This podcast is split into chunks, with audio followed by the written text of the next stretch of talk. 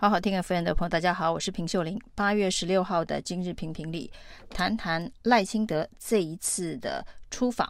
那重点是去参加巴拉圭总统的就职典礼。但是呢，一般台湾的政府官员出访，那特别是总统、副总统、行政院长等级的出访，大家呢都是以过境美国的规格来看待出访的重要性啊，那所以一般呢都以过境外交来称呼。但是赖清德这次的出访非常的特别啊，那当然正值这个总统选举的期间，而赖清德本身呢又是总统的参选人呢。那对外界来说，这一趟选举，如果是其他的总统参选人能够有机会过境美国的话，一定会想尽办法提高规格。彰显声量，但是相对上赖清德却是显得异常的低调，可以说是低调的不像台湾的元首、副元首出访的规格。那虽然过去呢，这一个所谓的总统、副总统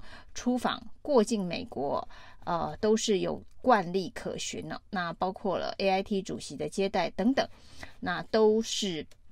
有其过去的惯例可循，不过呢，因为这几年蔡英文总统过境美国的规格常常都会突破过去以往的设定哦，所以大家对于赖清德原本是有了过高的期待哦。那当赖清德回到了一个所谓无声副总统、低调副总统，即便连过境外交这种为台湾在国际舞台生存空间做大外宣机会。呃的一个过境的方式哦，都非常非常的低调。那甚至呢，民进党的国际事务部主任赵怡翔啊，还声称赖清德呢这一次到巴拉圭参加总统的就职、过境美国等等出访的行程啊，代表的是意义是暂停选举，就是赖清德不是以选举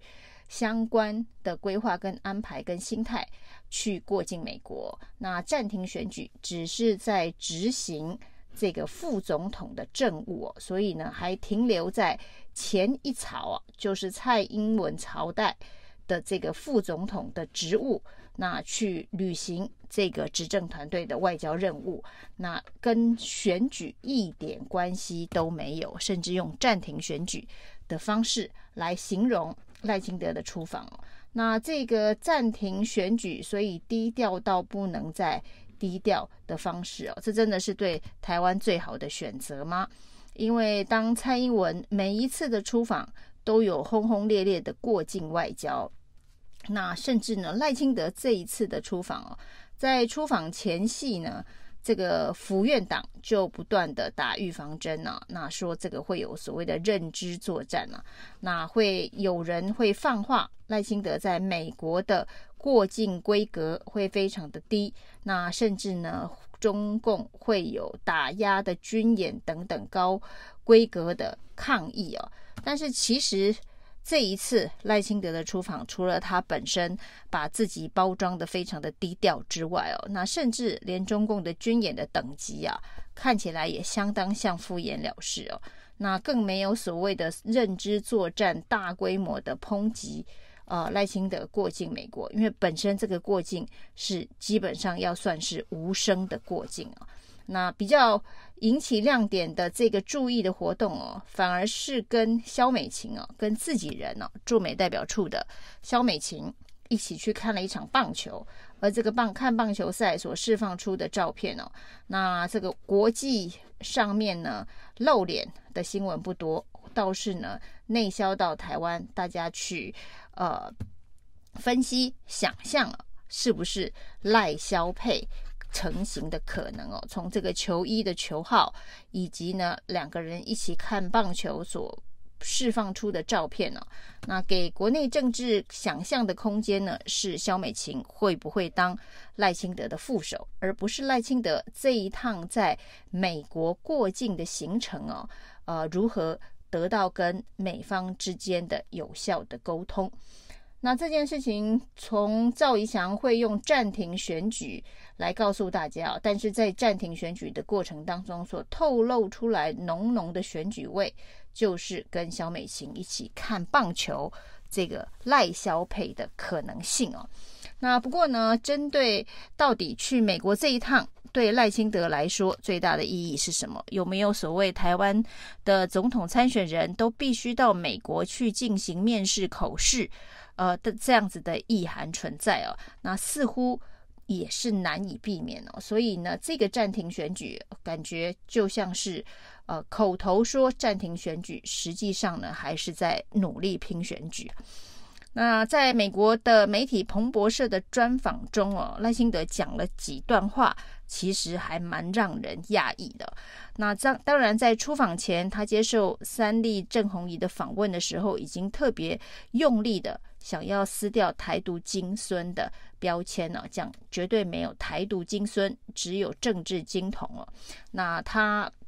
未来如果当选的话，绝对不会宣布台湾独立哦。那在彭博社的这个专访当中哦，这个国际的媒体啊，当然跟在台湾的友善媒体、友好媒体的访问的这个强度不太一样哦。彭博社当然最关心的还是赖清德的台独立场会不会造成台海的紧张跟危险，所以呢，开宗明义的就问了赖清德有关于务实的台独工作者的这个台独法理台独。会不会推动啊？赖英德回答倒也是非常的明白干脆啊。那说呢，这一个台湾是。已经是一个名字叫做中华民国的主权独立国家哦，那这就是呃台湾等于中华民国的概念啊。那跟过去大家所讲的中华民国在台湾、中华民国是台湾的概念，虽然同样都是等号，但是呢主持受词不同啊，它意涵还是不一样啊。那当赖清德说台湾就已经是。名字叫做中华民国的独主权独立国家，以后再也不会有宣布台湾独立的这样子的一个行动或是口号，就是不会有任何正式的行动。那彭博社当然的问法是说，那未来呢？未来会不会有这个正式的独立的所谓的蓝图哦、路径图哦、roadmap？会不会有这样子的一个框架去推动？就是现状是现状，那未来是什么？没想到呢，赖清德把这个未来也完全的斩断了，基本上是让这个独派完全得死心哦，因为他居然明白的回答没有 roadmap，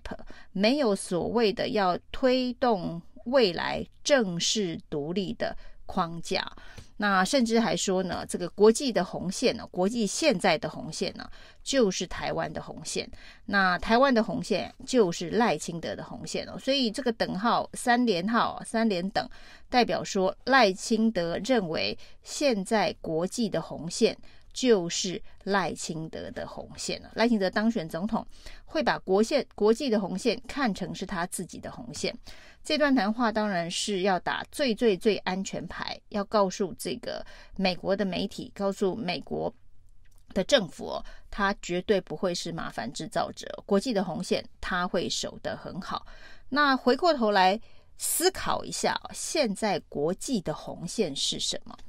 现在的国际红线呢？当然大家会说，美国的这个有关于两岸。美中台的相关政策叫做一中政策，所以一中政策应该可以视为是现在国际的红线了。只要超过一中政策，这就是国际的红线了。一中政策跟中国大陆的一中原则是不一样的。那当然，一中政策仍然是一中，所以从这个角度去谈赖清德。认同国际红线，也就是赖清德认同一中政策。那一中政策，即便内涵跟一中原则不同，但它仍然是一中哦。当赖清德跨出这么一大步，一方面当然是为了取得美国的信任，特别是美国媒体咄咄逼人的提问当中哦，把未来可能性这个 roadmap 未来途径的可能性。包括了之前民进党的台湾决议文、台湾前途决议文，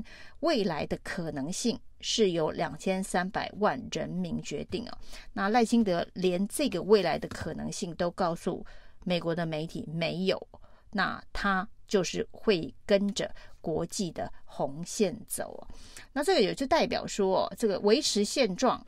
这个就是赖清德目前的两岸政策。如果维持现状是赖清德两岸政策，那在台湾的政不同政党光谱，不管是蓝绿白的政党光谱，就趋同一致。也就是说呢，在台湾内部，国家认同路线、两岸路线，通通都是维持现状哦。那在这一个上面呢，未来就没有所谓的。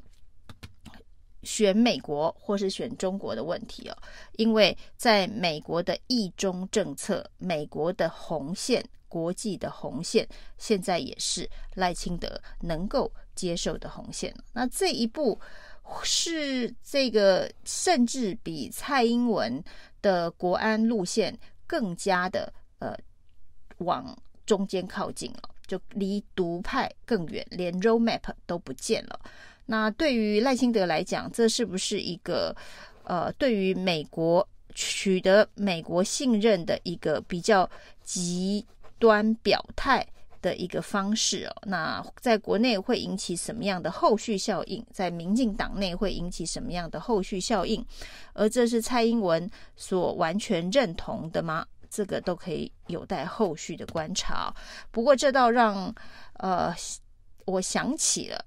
之前呢，有人提到，在民进党内的外省人呢，就所谓的外独会的相关的成员呢，对于统独的表态，都要比一般的民进党的政治人物、本省级的政治人物要更加的激进啊，包括段宜康、王定宇，就是这种代表性的人物。那因为身份的关系哦，所以就必须有更极端的表态，以取得。忠诚度的认同，那赖清德的处境对于美国来讲，现在是不是也是哦？因为过去的台独标签贴在身上，所以他现在就必须要用更强烈、更极端的表态，告诉美国他支持美国的一中政策。假设国际红线是一中政策的话，他支持美国的一中政策，做一个更极端、更。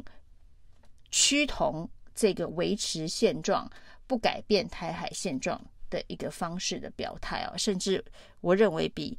蔡英文的国安路线呢更加的这个靠近